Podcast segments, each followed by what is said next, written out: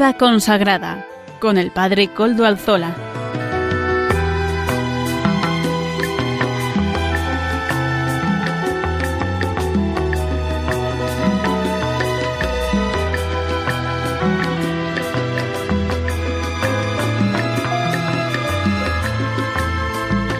Buenas tardes, hermanos, amigos y oyentes. Hoy es jueves y son las 5 de la tarde, una hora menos en las Islas Canarias.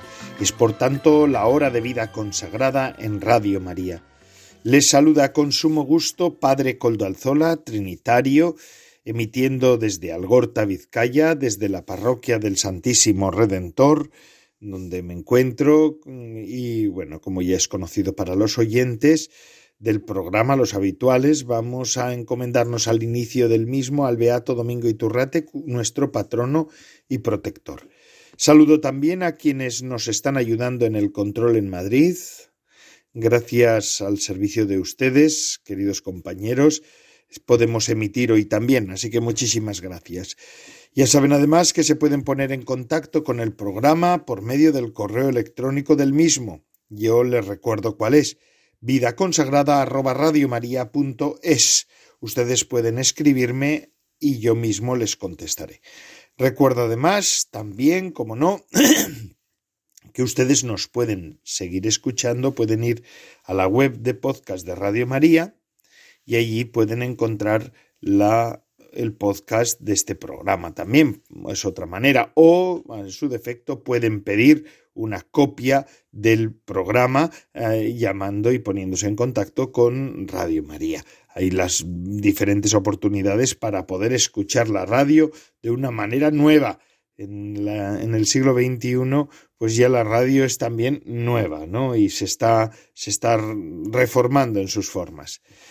Hoy además estamos celebrando este 9 de noviembre, saludamos, cómo no, a todos los madrileños que estarán celebrando la fiesta de su patrona, ¿verdad? Nuestra Señora de la Almudena. También feliz día a todos. Y también pues al resto de los católicos que estamos celebrando la dedicación de la Basílica de Letrán, la fiesta litúrgica de la dedicación de la Basílica de Letrán, que es la catedral del Papa. Y hablando de la, Basílica de Letrán, pues nos, nos dirigimos al Papa y vemos que ayer eh, tuvo audiencia general. Después del sínodo de la sinodalidad, llegó a la Plaza San Pedro en Papamóvil, ¿verdad? En ese coche eh, panorámico que él utiliza, donde lo esperaban miles de fieles para esa audiencia semanal de los miércoles. La catequesis eh, de, este, de ayer fue sobre el anuncio del Evangelio.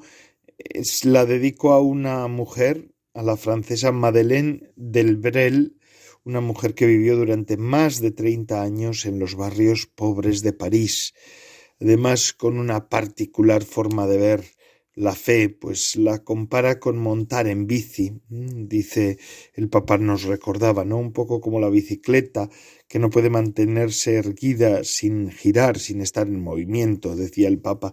Solo podemos mantenernos también los cristianos erguidos, avanzando, moviéndonos en, un arranque de caridad. Eh, Madeleine Lebrel a esto del Brel, perdón, le llamaba a esto espiritualidad de la bicicleta. Solo pedaleando sin parar vivimos en el equilibrio de la fe, que es un desequilibrio, pero es así como la bicicleta. Si te paras no se sostiene. Al final de la audiencia, Francisco volvió a pedir por la paz en Ucrania, además de Israel y Palestina. Que el Señor nos traiga una paz justa, decía el Papa. Se sufre tanto, sufren los niños, los enfermos, los ancianos y mueren tantos jóvenes. La guerra es siempre una derrota. No lo olvidemos, nos recordaba el Papa. Siempre es una derrota, una derrota.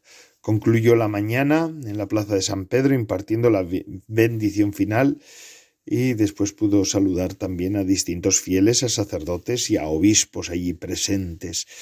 Hemos dicho que el Papa pidió también por la paz en Oriente Medio y vamos allá. Un mes después del ataque de Hamas, el 7 de octubre, pues eh, ya estamos en el 9 de noviembre, pues un mes y dos días después, Eh, la dura respuesta de Israel es catastrófica. También este ataque y la dura respuesta a todo este conflicto es catastrófico. Además de miles de muertos, hay decenas de, de miles de personas desplazadas que han buscado refugio donde han podido. Algunos han encontrado acogida en la única iglesia católica de la franja de Gaza, la Sagrada Familia. Gaza tiene alrededor de una población de dos millones de musulmanes, de la minoría cristiana la mayoría son griego ortodoxos y el número de cristianos ha disminuido en los últimos años, reduciéndose a unos mil cristianos solamente. En un vídeo difundido por la Iglesia Católica de la Sagrada Familia, un grupo de niños reza mientras de fondo se oye el sonido de las bombas, ¿verdad? Uno de los encargados de la iglesia señala que unas setecientas personas están viviendo allí y el párroco, el padre Gabriel Romanelli, que es religioso, dice que están haciendo todo lo posible para ayudar a quienes lo necesiten. En una carta abierta el patriarca latino de Jerusalén, el cardenal Pizzaballa, pide a la comunidad internacional ayuda para quienes están sufriendo. Dice que esa ayuda será clave para intentar reconstruir desde las cenizas de ese lugar tan necesitado de confianza, esperanza y amor, dice el cardenal Pizzaballa, también franciscano, también religioso. El Papa está pendiente de la situación y la sigue muy de cerca de hecho, llama a los feligreses a menudo, ¿verdad? Y llama también al párroco a menudo. Vamos a pedir por esta situación, por estas realidades, ¿verdad? De Tierra Santa. Nos hacemos eco en este programa, además de hacernos eco de las palabras del Papa, nos hacemos eco también de esa petición suya mm, por la paz en Oriente Medio y nos hacemos eco personalmente también, ¿no? En el programa queremos comprometernos por esa paz. Hay muchos religiosos, religiosas, consagrados allí en primera línea, además de muchos laicos, ¿verdad? Vamos a pedir por ellos. Estamos además en esos lugares, yo he visto algunas fotos del lugar de Gaza, de la parroquia, y ve uno como los religiosos y religiosas viven como en una unión, ¿verdad? Todos, todos están a una, aunque sabe uno que son de distintas congregaciones por los hábitos que ellos usan, que ellos visten. Pues es que hay una misión compartida. Esto es uno de los temas que ahora está muy en boga y es que, mm, fijaos, respondiendo a esto, el próximo 25 de noviembre, de 5 a 7, tendrá lugar un encuentro online dirigido a los institutos que han pedido acompañamiento para el desarrollo y mentalización del proceso de misión compartida. Estará este encuentro acompañado por Jorge Botana y Belén Blanco, miembros del equipo directivo de la misión compartida de la CONFER. Se abordarán temas como qué es y qué no es la misión compartida y los pasos a iniciar en un proceso de misión compartida es una realidad que en otros lugares del mundo, en concreto en, Tierra Santa, y ante una catástrofe como esta, se ve que viven una misión compartida. Bendito sea, bendito sea. Bueno, pues vamos a seguir con nuestro programa, pero antes de seguir con el resto de los contenidos, vamos a escuchar cómo podemos ayudar a Radio María. Escuchamos cómo nos piden su ayuda y cómo podemos nosotros también colaborar en todo este evento evangelizador. La vida humana es una cuestión abierta, un proyecto incompleto que se puede realizar o se puede frustrar. La pregunta fundamental de todo hombre es ¿cómo se aprende el arte de vivir? ¿Cómo se realiza el llegar a ser hombre en plenitud? Jesucristo nos dio la respuesta a estas preguntas, nos enseñó el camino de la felicidad para esta vida y de la salvación eterna más allá de la muerte. Por su parte, nuestra Madre María nos dice a todos, Haced lo que mi Hijo, el único Salvador del hombre, os diga. Ayúdanos a llevar este anuncio de la salvación a través de las ondas al mundo entero. Colabora con tu oración, voluntariado y donativos con la radio evangelizadora. Puedes informarte de cómo hacerlo llamando al 91 822 8010 o a través de nuestra página web radiomaria.es. Radio María al servicio de la nueva evangelización.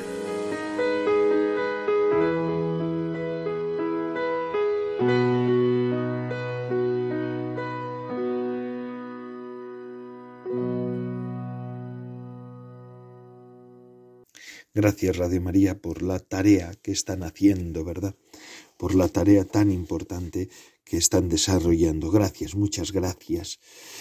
Mirad, mm, siempre que surgen todos estos temas de guerras, catástrofes, a veces la actualidad nos, nos, nos come y estamos más pendientes de lo que está pasando en el mundo y es como debe ser. Pero mm, lo importante es saber la razón de ser de nuestra vocación. Esto es fundamental. Sí, es uno de los temas fundamentales. ¿Por qué nosotros somos religiosos consagrados? ¿Qué es la, la vida consagrada? ¿Cuál es el fundamento de la vida consagrada?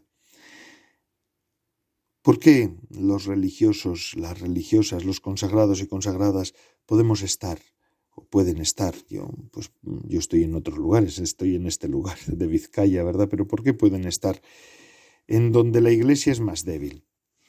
¿Por qué? ¿Por qué es todo esto? Pues por la raíz misma de nuestra vocación, que una vez más hemos de reivindicarla y reflexionar y recordarnos la verdad. Ir hasta el final, ir hasta el final es, es, es, podríamos decir que esto es como la definición más profunda del deseo más profundo eh, de la vida mm, religiosa y de la vida consagrada. Ir hasta el final en el amor, hasta el final en la entrega por aquel que nos amó hasta el extremo, ¿verdad? Uno de los vídeos que he visto yo de Gaza se veía una religiosa en ese momento rezando el rosario, se veía que habían eh, echado una, habían tirado una bomba y todo, se, se revolvió toda la comunidad cristiana, pero después de unos mm, segundos primeros de incertidumbre, volvieron a, volvieron a rezar, a proseguir con el rezo del rosario. Pero a mí lo que más me llamó la atención que esta religiosa ni se inmutó casi, estaba allí y a tanto dolor, pero también tanto, tanto amor, ¿verdad? Una mujer apasionada, estaba rezando el rosario, y aunque la bomba pues alteró su tranquilidad y su paz, o su la situación o su rezo, ¿no? Ni se movió, permaneció allí, permaneció allí. Ir hasta el extremo, hasta el final, amó hasta el extremo, es parecerse a Cristo que amó hasta el extremo. Ir con él hasta la cruz, hasta la muerte, hasta la gloria también. Ir hasta el fondo, llegar al límite como lo hicieron los santos, a veces tan poco razonables, ¿verdad? El ideal es bello y fascinante, y nadie lo suprimirá jamás de la vida religiosa. Más allá de todo lo que se diga, y bajo variadísimas formas, allí se encuentra el latir de su corazón, devolver el amor, y devolver amor por amor. Esto es lo propio de la vida religiosa. Pues bien, frente a la inmensidad sin límites del amor divino, el deseo del corazón es entregarse sin límites. Esta actitud no apunta a la sabiduría, sino más bien a la locura. Locura, una locura de amor.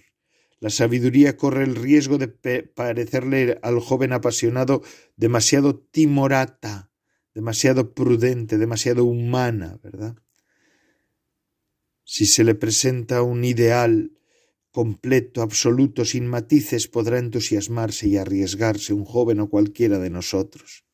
Ahora bien, si el guía le, falta sabiduría, es previsible que haya desvíos. A la inversa, una cultura de riesgo cero quitaría a la vida religiosa todo su impulso, centrando al religioso en sí mismo y en su seguridad. Yo me pregunto, ¿verdad? ¿Puede concebirse un ascenso de montaña desprovisto de todo riesgo? Para eso uno se toma el teleférico, ¿verdad? Para subir a la montaña, a la ola del mundo. Andando se va de otra manera. ¿Cómo conservar el dinamismo y la aparente locura del amor sin convertirlo en una locura destructiva? A veces esta es la pregunta. Las diferentes tradiciones de la vida religiosa, de la vida consagrada, que se mantuvieron a través de los siglos, supieron ubicarse frente a este riesgo. Desarrollaron una sabiduría, una prudencia, una coherencia que se hicieron concretas en las diferentes reglas. Desacreditada del Concilio Vaticano II, ¿verdad? Eh, como demasiado esclerotizada en ocasiones, esta sabiduría fue dejada de lado. Después de algunas décadas, eh, por muchos institutos, ¿eh? después de algunas décadas de experiencia, se vio con claridad, en cambio, que indudablemente requería una seria purificación las reglas y las, y las normativas de la vida religiosa, pero su abandono condujo a lo contrario del objetivo propuesto. Esto se observó particularmente en las consecuencias del rechazo a la letra y a la ley en nombre de la libertad del espíritu. La intención era generosa, restituir al Evangelio su espacio y una mayor fidelidad a Jesús. La ley, arrojada por la puerta, regresó por la ventana, bajo la forma de autoridades todopoderosas cuya palabra era un oráculo, puesto que estaba inspirada directamente por el Espíritu. A veces pasaba eso en, muchos institutos y eso también hay que purificarlo. El Papa suele estar muy pendiente de todo esto. La ley arrojada por la puerta regresó, por tanto, por la ventana, ¿verdad? Y al menos eso era lo que se afirmaba, ¿no? Que el Espíritu hablaba por unos cuantos, por, por los que estaban más eh, más tocados o más o tenían una fuerza mayor. Orientar el impulso de la vida religiosa, canalizarlo sin extinguirlo, representa siempre un desafío para todos nosotros y para nosotros de un modo particular. Entonces, eh, ¿habrá un límite en el amor por Dios? No. San Bernardo, el reformador del monaquismo, del monacato más bien, dice lo siguiente, el motivo de amar a Dios es Dios. El modo es amarle sin medida, dice San Bernardo, y es así. Por otro lado, existen límites para nuestro ser humano, para nuestras fuerzas físicas, para nuestra salud y para nuestro psiquismo. Es aquí donde se encuentran los riesgos. El amor no tiene límites, nadie jamás amará demasiado, pero los medios destinados a desarrollar el amor entrañan límites, y si estos son superados, el medio puede provocar la muerte en lugar de la vida. Una primera conclusión se deriva de estas observaciones. El amor no tiene límites porque es divino, pero las expresiones del amor tienen límites porque son humanas. Mirad un ejemplo, os voy a poner, ¿no? que aprenderá, eh, pues que ayudará también a comprender este punto. Un joven puede expresar su amor por su enamorada regalándole un ramo de flores por su aniversario. Este amor estaría mejor expresado si le regalara un camión lleno de flores que ella evidentemente no sabría para qué utilizar, no sabría dónde guardar. ¿Acaso estaría mejor expresado si eligiera un ramo de flores exóticas de precio exorbitante, algo que le impediría hacerle otros regalos más adelante por haber agotado sus medios. En los dos casos, el medio fue tomado como el fin. El amor no se mide por el volumen o el precio del regalo. Un autor, Dostoyevsky, en El idiota escribe lo siguiente: Rogozim, el comerciante, no puede evitar decir cuántas bolsas de harina costó el regalo que hizo a Nastasia, y esto destruye para ella todo el atractivo del regalo.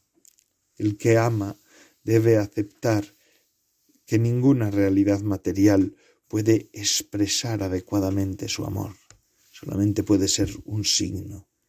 Si este amor es verdadero, durará para siempre y se prolonga hasta el infinito.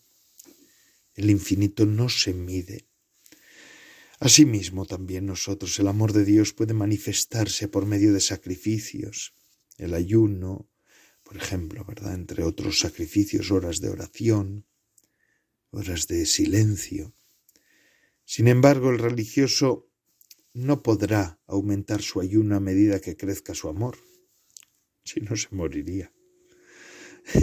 Porque alcanzaría, por ejemplo, dos límites, ¿verdad? El número de días, de una semana y la necesidad también de la, de la, con la necesidad de alimentación que tiene el cuerpo, vamos. Por lo tanto, el amor siempre puede aumentar, pero sus expresiones concretas siempre les faltará algo. Y el que ama siempre lo lamentará un poco, pero progresivamente menos, puesto que cuanto más profundo es el amor, tanto más podrá resumirlo en palabras simples, te amo, estoy seguro de tu amor. Eso será suficiente. Con las transposiciones necesarias podría decirse lo mismo respecto a las virtudes, a la humildad, a la pobreza y de todas las dimensiones de la vida espiritual que nos vinculan a Dios. Es decir, la concreción y la consecución en nosotros puede ser limitada, pero el amor tiene que ser sin medida. El, caso de esta monja que yo veía, esta religiosa que yo veía allí en, la parroquia de Gaza es, es paradigmático es, o es expresivo, ¿no? ella no puede hacer en aquel momento de, de, de, de, catástrofe que están viviendo, no puede hacer mucho más que rezar y permanecer junto con todos los cristianos. Pero ella permanece sin miedo, permanece sin miedo. Podría hacer muchas más cosas, hombre, pues podría solucionar todo y hasta, hasta parar la guerra ella misma, ¿verdad? O ponerse allí a parar la guerra, pero no lo puede. No estará, no está en su alcance. Lo que está es entregarse hasta el final y entregarse hasta el final, hasta sin límites, en un amor apasionado es permanecer allí quieta, cuando todos se, se alteran para poder para poder mostrar a sus hermanos y hermanas que verdaderamente ella eh, está allí porque se fía del que de su esposo, ¿no? del que le ha entregado su vida y todo, todo el amor. El amor no tiene límites. Las expresiones nuestras tienen los límites que tienen.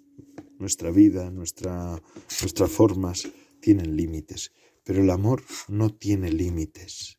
Y especialmente el amor que alumbra la vocación religiosa no ha de tener límites. Es un amor sin límites que va y va creciendo, va creciendo. Eso es lo propio de la vida consagrada, ir creciendo en el amor, en la entrega, en la donación, en la donación total, aunque nuestra donación tenga los límites de nuestra persona.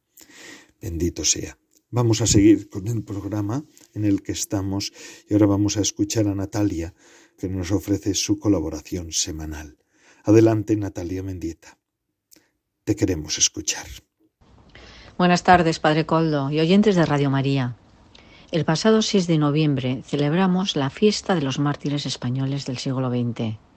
Un total de 2.053 santos y beatos de diferentes procedencias, obispos, sacerdotes, consagrados y laicos, que dieron a Cristo el testimonio supremo de su vida en la persecución religiosa sufrida en España entre 1931 y 1939.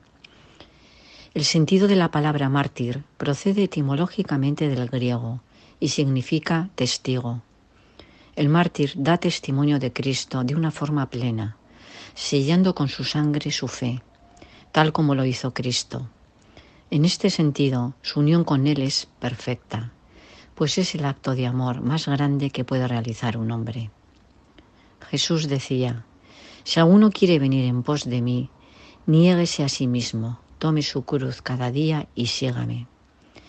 Porque todo el que quiera salvar su vida la perderá, y todo el que pierda su vida por causa de mí la salvará. La memoria de los mártires nos muestra que vivimos en un mundo difícil, en el que operan los poderes del mal, y al que no nos podemos entregar ni someter. No es posible un cristianismo tibio, que priorice el deseo de evitar los conflictos a la fidelidad a la misión. La naturaleza testimonial de la vida cristiana y la radicalidad de la doctrina de Jesús. Nos enfrenta a los poderes de este mundo, que trabajan en dirección contraria, encaminados sus esfuerzos a destruir el reino de Dios. Se plantea entonces un dilema para el cristiano, un compromiso con defender la verdad. El martirio es un don que Dios concede a algunas personas. Es decir, por propia voluntad no serían capaces de llegar a ese acto supremo. Surge de la voluntad humana, pero es necesaria la intervención divina para lograr triunfar, triunfar sobre el miedo a la muerte. Si leemos la vida de los mártires, quedamos sorprendidos por la serenidad y la valentía a la hora de enfrentarse a la muerte. El poder de Dios se manifiesta plenamente en la debilidad, en la pobreza de quien se encomienda a Él. Y por eso el martirio no solo implica sufrimiento, sino virtud y alegría. Ellos son los mejores intercesores y los mejores maestros de vida para recuperar la claridad y el vigor de un cristianismo auténtico. Como dice Benedicto XVI, es importante subrayar que la gracia de Dios no suprime o sofoca la libertad de quien afronta el martirio, sino al contrario, la enriquece y la exalta. El mártir es una persona sumamente libre, libre respecto del poder del mundo, una persona libre que en un único acto definitivo entrega toda su vida a Dios. Lo, habitual es que estas personas hayan hecho en su vida un camino de seguimiento de Cristo por medio de la práctica de las virtudes. Y es por eso que quien es fiel en lo poco, también es fiel en lo mucho. Son numerosas las virtudes que destacan en ellos, principalmente la fe, la esperanza y la caridad, que son fundamento de los actos heroicos. La caridad porque se renuncia por amor a la propia vida. La fe porque esa renuncia se basa en la creencia firme de la vida eterna. Y la esperanza cierta, como dice el Papa Francisco, de que nada ni nadie les podía separar del amor de Dios. Otras virtudes que distinguen a los mártires son la justicia, porque no están dispuestos a renunciar a la verdad, la fortaleza, que les permite resistir en defensa de la misma, y la magnanimidad, porque elevan su mirada valientemente por encima de los obstáculos. El Papa Francisco los define como la sangre viva de la Iglesia. Son los testigos que llevan adelante la Iglesia, aquellos que demuestran que Jesús ha resucitado, que Jesús está vivo, y lo demuestran con la coherencia de vida y con la fuerza del Espíritu Santo que han recibido como don. En los primeros tiempos, las persecuciones a los cristianos eran más explícitas, pero con el paso del tiempo fueron disminuyendo. Sin embargo, como el mismo Jesús anunció, el martirio no es algo del pasado. Actualmente, el número de cristianos perseguidos es muy superior al de los primeros siglos. Jesús ya lo dijo, si el mundo os odia, sabéis que me ha odiado a mí antes que a vosotros. Si fuerais del mundo, el mundo amaría lo suyo, pero como no sois del mundo, sino que yo os escogí de entre el mundo, por eso el mundo os odia. El cristiano ha sido elegido por el mismo Cristo para dar testimonio de su fe no para esconderla debajo del celemín y vivir en la tranquilidad de la vida privada, sino que tiene que ser luz y fermento, tiene que brillar en el mundo y tiene que influir en la vida de los demás, en la marcha de la sociedad. Esto puede crearle muchos problemas, muchas luchas, que no siempre terminarán en el martirio de sangre. Pero el combate espiritual también puede ser un martirio en el sentido profundo de la palabra testimoniar a Cristo con su vida, a lo largo de su vida, y sufrir persecución por ello en todos los ámbitos, laboral, de amistades e incluso dentro de la propia familia. Los que viven en las tinieblas del ateísmo y el materialismo sienten la necesidad de declararse inocentes y no soportan el contraste de la concepción cristiana que denuncia sus errores y sus injusticias. Buscan reducir el cristianismo a una práctica privada sin valor ni reconocimiento social y cultural. Buscan obligar al cristiano a reconocer una justicia del mundo más razonable y perfecta que la de sus propias convicciones. El Evangelio de San Lucas narra cómo el miedo es vivir sin visión sobrenatural. Los apóstoles iban navegando por el lago mientras Jesús dormía cuando una tormenta puso en peligro la estabilidad de la barca. Le despertaron aterrorizados, gritando, Maestro, que perecemos. Puesto Jesús en pie, mandó al viento y a la tormenta que se calmasen, e inmediatamente cesaron, y siguió una gran bonanza. Entonces les preguntó, ¿dónde está vuestra fe? Tenemos que preguntarnos, ¿dónde está nuestra fe? ¿Hasta qué punto confiamos en Dios? Termino con estas palabras de, San José María Escriba. Si nos damos, Él se nos da. Hay que confiar plenamente en el Maestro. Hay que abandonarse en sus manos sin cicaterías. Manifestarle, con nuestras obras, que la barca es suya, que queremos que disponga a su antojo de todo lo que nos pertenece.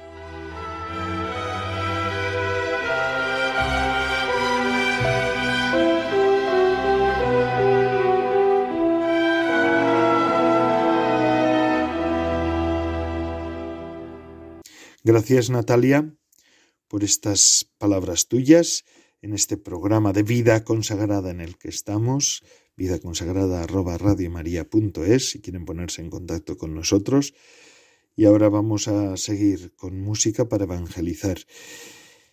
Este espacio nos lo ofrece Música para Evangelizar a Maro Villanueva, nuestro colaborador habitual, y es, también nos sirve para, de alguna manera, hacer un espacio antes de seguir con la segunda parte del programa que vendrá después de música para evangelizar.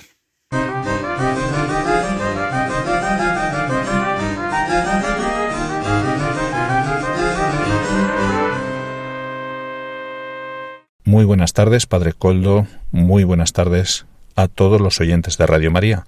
Vive Jesús el Señor es la canción que hoy nos presentan Julie y Josh. Vive Jesús el Señor. Adelante.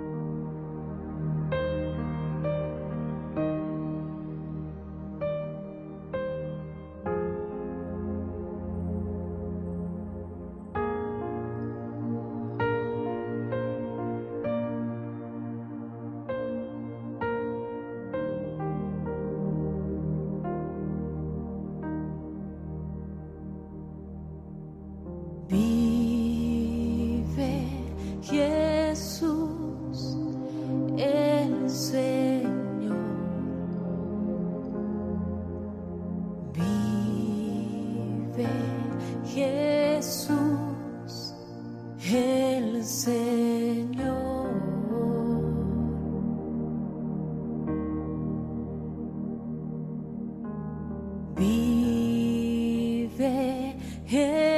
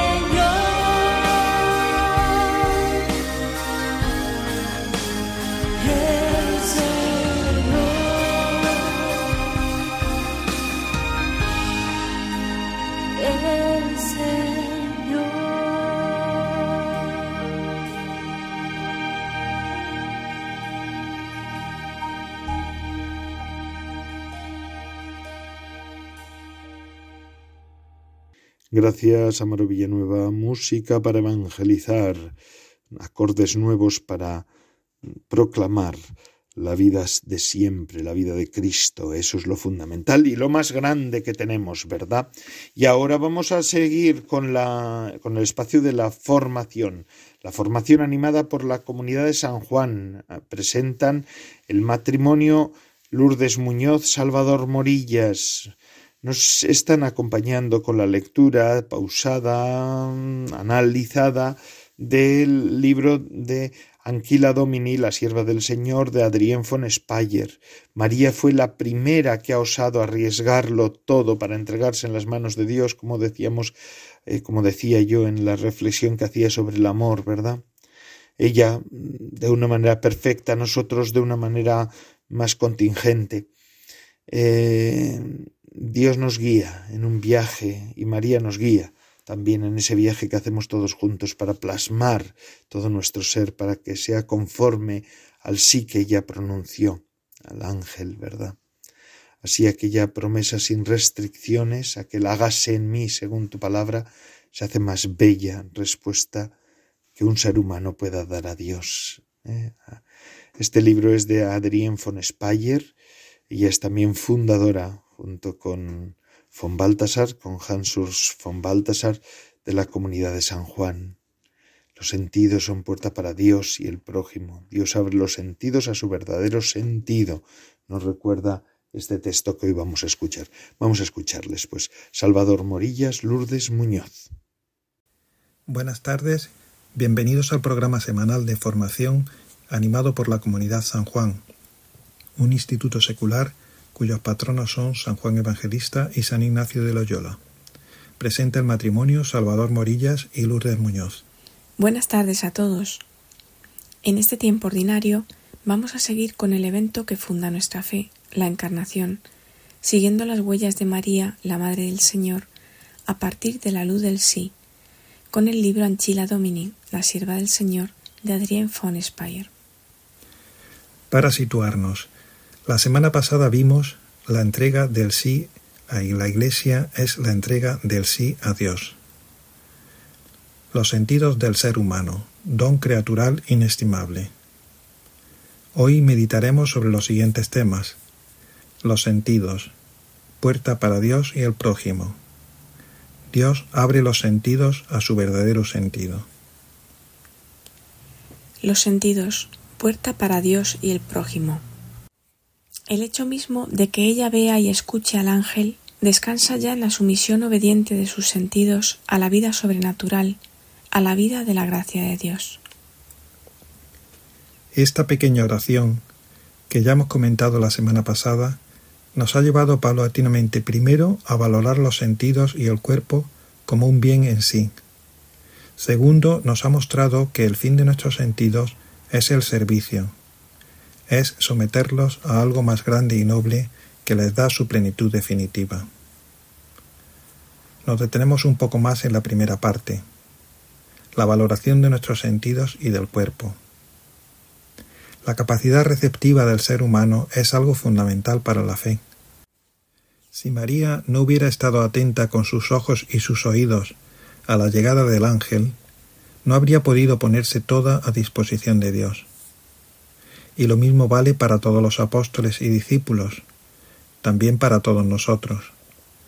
Por tanto, la capacidad receptiva del hombre tiene una importancia cabal para que el hombre pueda crecer y relacionarse con su entorno y finalmente con Dios. Hans von Balthasar, sobre esta capacidad receptiva del ser humano, ha escrito un libro de una belleza e inmediatez únicas en la historia de la filosofía, La verdad del mundo. El hombre ha sido dotado de sentidos, y la verdad de las cosas del mundo es siempre fruto de un encuentro entre lo que la realidad comunica de sí y la capacidad perceptiva del ser humano que prepara para la realidad un medio para que llegue a ser en plenitud. Por tanto, toda ideología que quiera reducir la realidad a un esquema espiritual que da seguridad o supuestamente apologético está destinada a fracasar a medio largo plazo y a reducir y torcer el mensaje de Cristo a sus fines. No, la realidad es más grande, porque es el fruto del Dios siempre más grande, y Dios está siempre dispuesto a corregir amorosamente a todos nosotros, que queremos justificarnos de nuestras seguridades, que ellas vengan de un ministerio, pensamos en el sacerdote de la parábola del buen samaritano en Lucas 10, o de una buena tradición religiosa, el levita en la misma parábola. No, el Señor no duda en mostrarnos que dichos paganos, entre comillas, el samaritano en esta parábola, pueden tener frente a la realidad una apertura mucho más ancha que la de un cristiano que lo hace todo bien. Es más, pueden darnos una lección de caridad.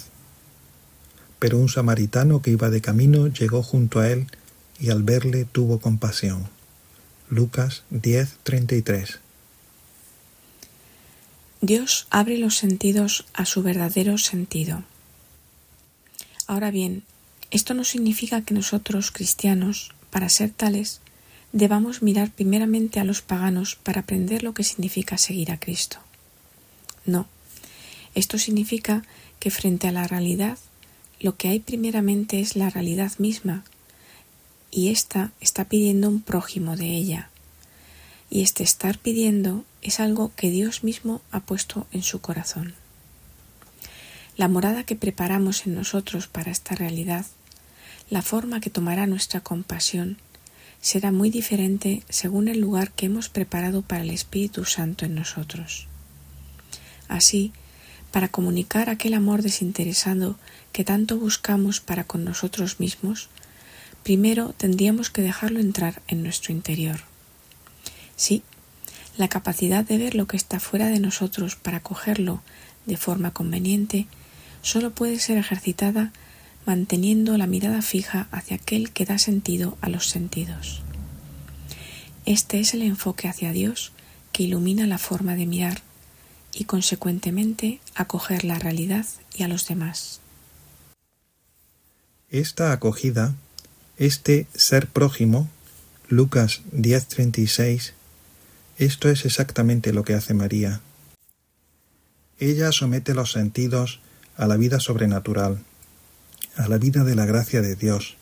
En este servicio ella es capacitada para ver lo que ya vive con su actitud. Y este someter es vida, vida plena. Ella somete los sentidos a la vida dos veces, por así decirlo, a la vida sobrenatural y a la vida de la gracia de Dios es decir, que lo que abre los sentidos, lo que les da verdadera vida, es Dios mismo que los ha creado para que el hombre creado pueda con ellos, como indica en el principio y fundamento San Ignacio de Loyola en sus ejercicios, en el número 23, alabar, hacer reverencia y servir a Dios nuestro Señor.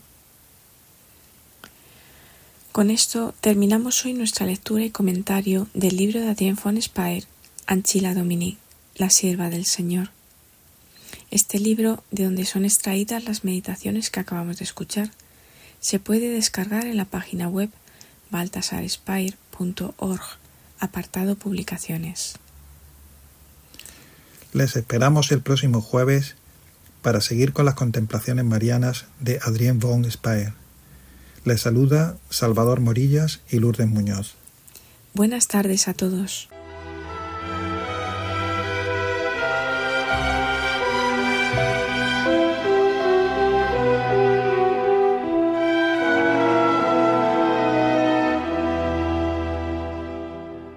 Gracias Salvador Morillas, Lourdes Muñoz, por estas palabras que nos habéis dirigido, por esta mm, sección de formación y hoy vamos a concluir nuestro programa escuchando también a nuestra colaboradora Almudena Mendieta Echevarría, que nos ofrece la colaboración. Y además felicidades Almudena, porque es mm, tu santo, ¿verdad?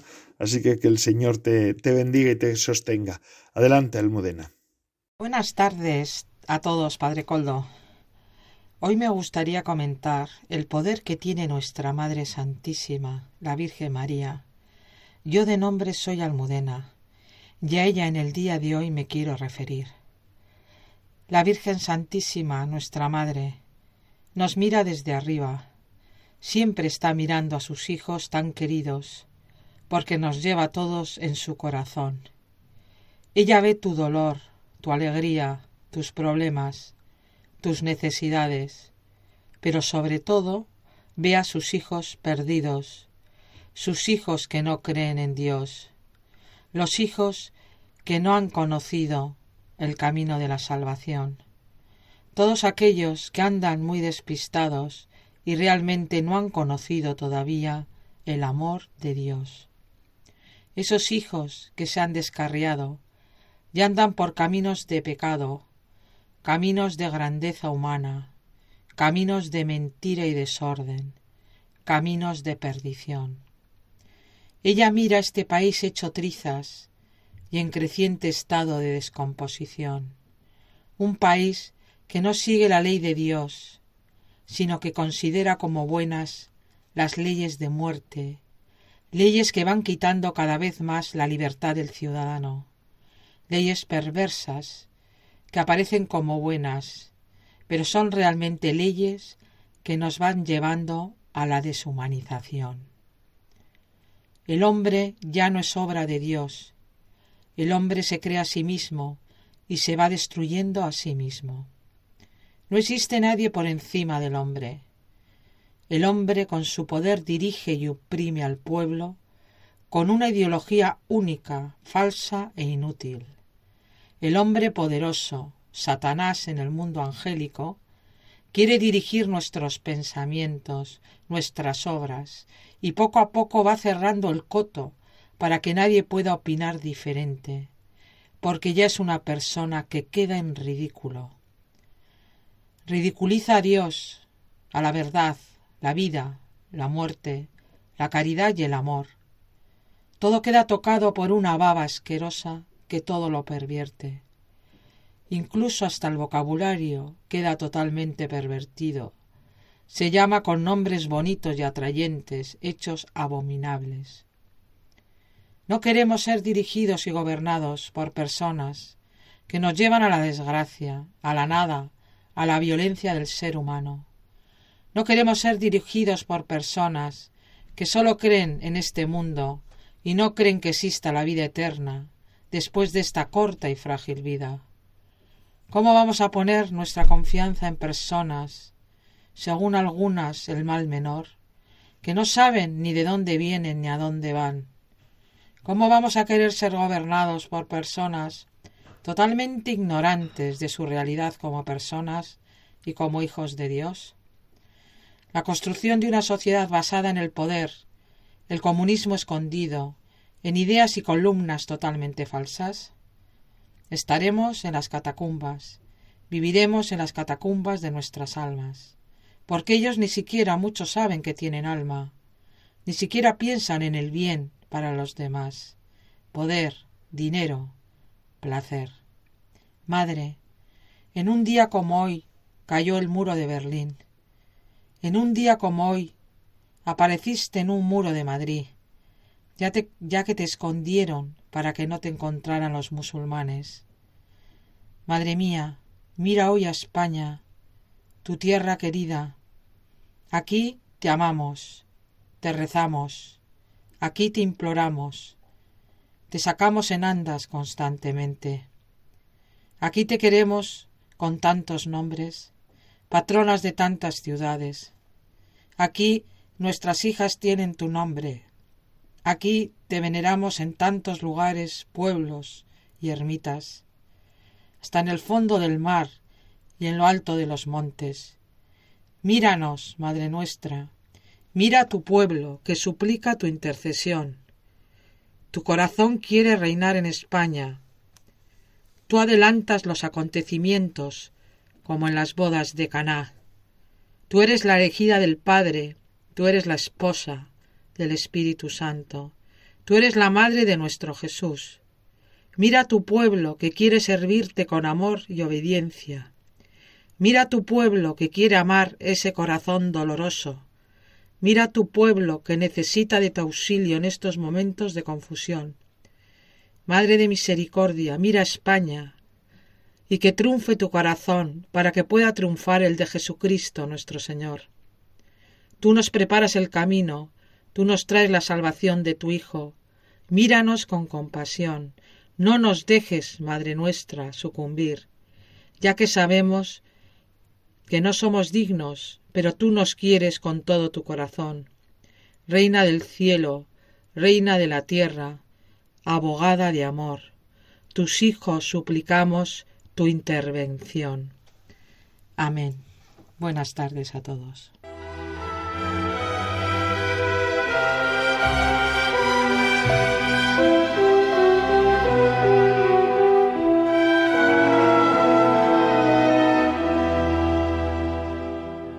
Y con esto ya concluimos. Almudena Mendieta Echevarría nos ha ofrecido estas palabras suyas y ya con esto el programa de vida consagrado de Radio María ha concluido. Gracias a todos porque semana tras semana nos ofrecen su fidelidad, el estar con nosotros. Gracias. Si quieren ponerse en contacto con el programa, vida consagrada ustedes me escriben a ese, a ese, a ese programa, bueno, a esa, a esa dirección, y yo les podré contestar. Y así les dejo con la programación habitual de Radio María. Se despide de todos ustedes, Padre Coldo Alzola, Trinitario. Recen por mí, yo lo hago por ustedes. Hasta la semana que viene, si Dios lo quiere.